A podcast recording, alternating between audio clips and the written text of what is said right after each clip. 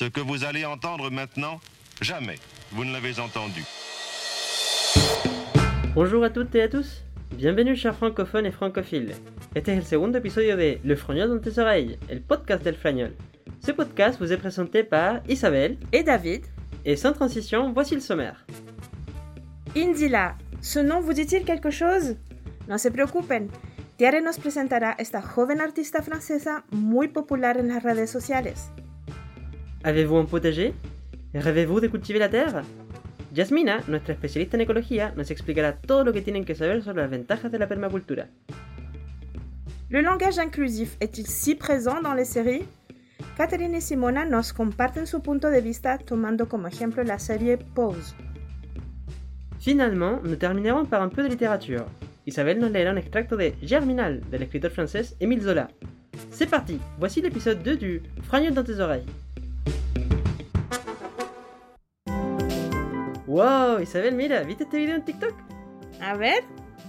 Oh, mais je reconnais la musique, c'est Indila. Ah oui? Tu ne connais pas? Ne t'inquiète pas. Tiare nos presentará esta artista muy popular en las redes sociales. Génial! Elegancia, drama, emoción y encanto. Esto es lo que caracteriza a Adila Cedraya, mejor conocida como Indila, la exitosa cantante y compositora francesa quien posee un estilo realmente increíble. La artista se autodenomina una niña del mundo por sus variados orígenes. Debido a esto, ella tampoco se cierra a las posibilidades dentro de sus canciones. Indila no quiere que su género musical se encierre en una sola categoría. Por esto, sus canciones tienen una variedad de estilos y ritmos. Como ya sabemos, Indila ha obtenido bastante reconocimiento a lo largo de su carrera, pero ahora aún más gracias a las redes sociales como lo es TikTok, y es que su estilo melódico y sus videos realmente llaman la atención. Como ya hemos mencionado, en TikTok sus canciones son usadas en ediciones de todo tipo. Creo que todos hemos visto ese tipo de videos que coordinan el audio con el cambio de escenas de series o películas. Son realmente maravillosos. Entre las escenas que se usan para ese tipo de videos también se incluyen los propios videos musicales de Indila, ya que estos cuentan una historia por sí solos, donde se muestran sentimientos de soledad, abandono, dolor, pérdidas y amor. E incluso se hacen conexiones entre los videos de Dernier Danse y Tourne dans le vide, en los que se muestra al artista como personaje principal. ¿Has visto alguno de estos videos? ¿Alguna vez usaste o escuchaste una de estas canciones? Te invitamos a descubrir un poco más sobre esta cantante francesa.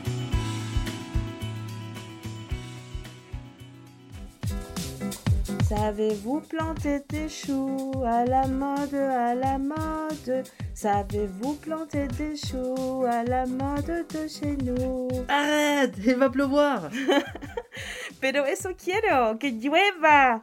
Mira, ¿qué te parecen mis zanahorias? Tu as la main verte, toi? Oui, depuis que je sais tout sur la permaculture. Escuchemos a Yasmina, ella nos explicará de qué se trata. Anteriormente en la sección de ecología de Le Fragnol hemos compartido varias experiencias de personas comunes y corrientes quienes han decidido tomar medidas y practicar la permacultura con el fin de dejar un mundo mejor a las nuevas generaciones. En esta oportunidad tenemos a Yasmina, quien nos compartirá pequeñas definiciones para poder comprender de mejor manera la permacultura. Yasmina, ¿qué es esta permacultura? Bueno, la permacultura es un concepto amplio. En términos simples, es un modelo sistemático y funcional que engloba diversas áreas del conocimiento para poder concretarse exitosamente, desde la biología, la sociopolítica, la economía, la ética y hasta la astronomía. Se trata entonces de una actividad pluridisciplinaria.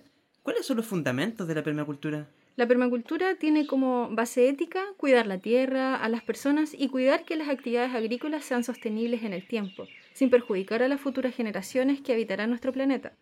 Por lo tanto, ha sido catalogada como una respuesta eficiente en la restauración de ecosistemas. Y en este sentido, ¿qué busca provocar? Esta actividad busca generar un diseño observando las características meteorológicas y geográficas del espacio. Además, se puede mejorar la calidad del suelo en cuanto a materia orgánica, por ejemplo, con el compostaje o el vermicompostaje. Mm, he escuchado que sirve también para optimizar el uso del agua. ¿Cómo funciona esto? Efectivamente. Por ejemplo, en la gestión de recursos en sistemas de regadío, en la gestión funcional de aguas grises y de aguas lluvias para regadíos por medios de plantas semiacuáticas. También permite asociar de manera biológica los cultivos, Es decir, cada planta aporta a la otra, la potencia, generando más calidad y aumentando su producción en espacios reducidos. Mm, y en este sentido, con la permacultura podríamos eliminar las herramientas que funcionan con combustibles fósiles, ¿no? Mediante la optimización en la mecánica de herramientas manuales y eliminar los fertilizantes químicos, como por ejemplo reemplazando el aporte de nutrientes por medio de, como mencionaste anteriormente, el humo líquido de vermicompostaje. Claro, claro. Y así se podrían integrar conocimientos biodinámicos en las fechas y horarios de siembra e introducir especies para combatir plagas o enfermedades en las plantas. Me parece fantástico, pero ¿la permacultura es algo que solo las personas con un terreno adecuado podrían practicar? No, pues la permacultura es una especie de red en la que cada acción está conectada con la otra, como en un circuito cerrado. ¿Ah, sí? ¿Y podrías darnos un ejemplo? Por ejemplo, es importante entender que una de las bases éticas es cuidar la tierra. El primer paso es tomar conciencia del impacto directo de nuestras acciones en la calidad del suelo. Ahora, es aquí donde una variable del aspecto socioeconómico juega un rol determinante, ya que los productos que adquirimos en su gran mayoría son de un solo uso y su degradación es muy extensa en el tiempo, como por ejemplo el plástico. Por lo tanto, cabe destacar la importancia de comprender que cada persona cumple un rol importante en nuestra sociedad y que cada acción repercutirá, lo queramos o no, en nuestro planeta y en la sociedad en que vivimos. Completamente de acuerdo. Con esto depende de nosotros elegir los siguientes pasos que queramos dar y ocupar nuestras habilidades y acceso al conocimiento para elegir lo que queremos transmitir a las futuras generaciones. Manténganse en sintonía para más ideas y alternativas ecológicas junto a Le Fragnol.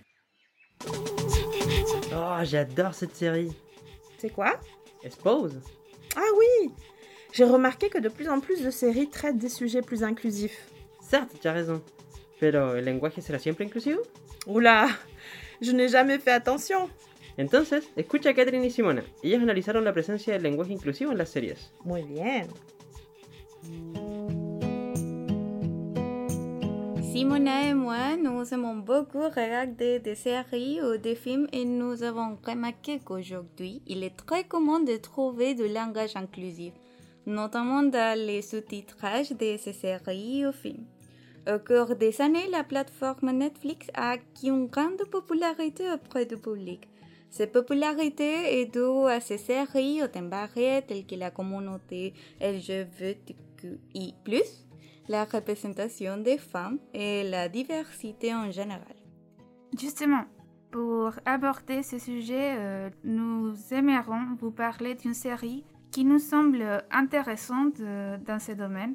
Il s'agit de Pose, une production du réalisateur de Glee, Ryan Murphy, qui présente euh, un casting vraiment diversifié.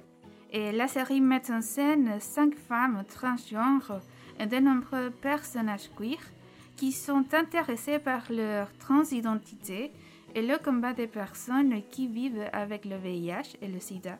Ah oui, ce qui est réellement intéressant avec cette série, c'est qu'elle est la première série à utiliser un sous-titrage inclusif pour l'espagnol, le français et le portugais. Au fil des scènes, on peut voir que la lettre E fait partie du dialogue, ou du moins c'est ainsi qu'elle apparaît dans la bande-annonce. Lorsqu'un des personages dit Concéntrese chiques, es hora de recordarles al mundo quiénes somos. Concentrez-vous, c'est le moment de rappeler au monde qui nous sommes. Bon, euh, à notre connaissance, il n'y a pas encore de série avec des dialogues qui utilisent le langage inclusif, mais il existe des séries qui parlent de l'inclusion en général. Par exemple, euh, la façon d'aimer et le concept de la famille. Dans ce cas, euh, nous trouvons la série euh, Todo va estar bien, Tout ira bien, qui parle de ce dernier concept. Finalement, on remarque que de plus en plus de séries semblent inclusives dans les thématiques, mais très peu d'exemples montrent le langage inclusif, et seulement dans les sous-titres. À notre avis, l'utilisation du langage inclusif dans des séries regardées par un vaste public permettrait d'aider les gens à comprendre qu'il n'y a rien de mal à être différent et que l'essentiel est de se respecter mutuellement. Ainsi, cela les aiderait à ouvrir les yeux et leur esprit sur un tout nouveau monde.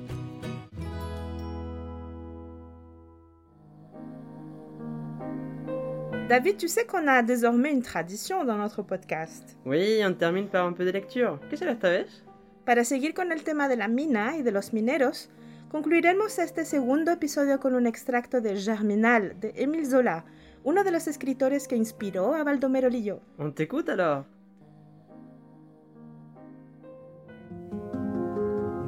C'était Maheu qui souffrait le plus. En haut, la température montait jusqu'à 35 degrés, l'air ne circulait pas, l'étouffement à la longue devenait mortel. Il avait dû, pour voir clair, fixer sa lampe à un clou près de sa tête, et cette lampe qui chauffait son crâne achevait de lui brûler le sang. Mais son supplice s'aggravait surtout de l'humidité. La roche, au-dessus de lui, à quelques centimètres de son visage, ruisselait d'eau, de grosses gouttes continues et rapides, tombant sur une sorte de rythme entêté, toujours à la même place. Il avait beau tordre le cou, renverser la nuque, elle battait sa face, s'écrasait, claquait sans relâche. Au bout d'un quart d'heure, il était trempé, couvert de sueur lui-même, fumant d'une chaude buée de lessive. Ce matin-là, une goutte, s'acharnant dans son œil, le faisait jurer. Il ne voulait pas lâcher son ravage, il donnait de grands coups qui le secouaient violemment entre les deux roches, ainsi qu'un puceron pris entre deux feuillets d'un livre, sous la menace d'un aplatissement complet. Pas une parole n'était échangée. Ils tapaient tous, on n'entendait que ces coups irréguliers, voilés et comme lointains. Les bruits prenaient une sonorité rauque, sans un écho dans l'air mort. Et il semblait que les ténèbres fussent d'un noir inconnu, épaissi par les poussières volantes du charbon, alourdi par des gaz qui pesaient sur les yeux. Les mèches des lampes, sous leurs chapeaux de toile métallique, n'y mettaient que des points rougeâtres. On ne distinguait rien. La taille s'ouvrait, montait ainsi qu'une large cheminée, plate et oblique, où la suite de dix hivers aurait amassé une nuit profonde.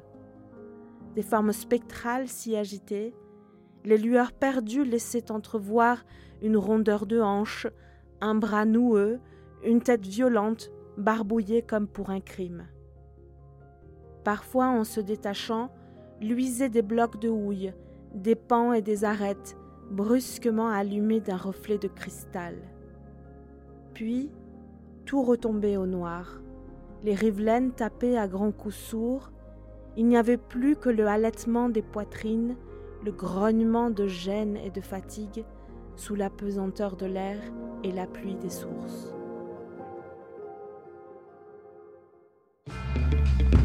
Nous sommes arrivés à la fin de notre deuxième épisode du Fragnol dans tes oreilles. J'espère que cela vous a plu. Antes de despedirnos, quisiéramos agradecer a Tiare, Yasmina, Catherine, Simona e Isabel por sus intervenciones.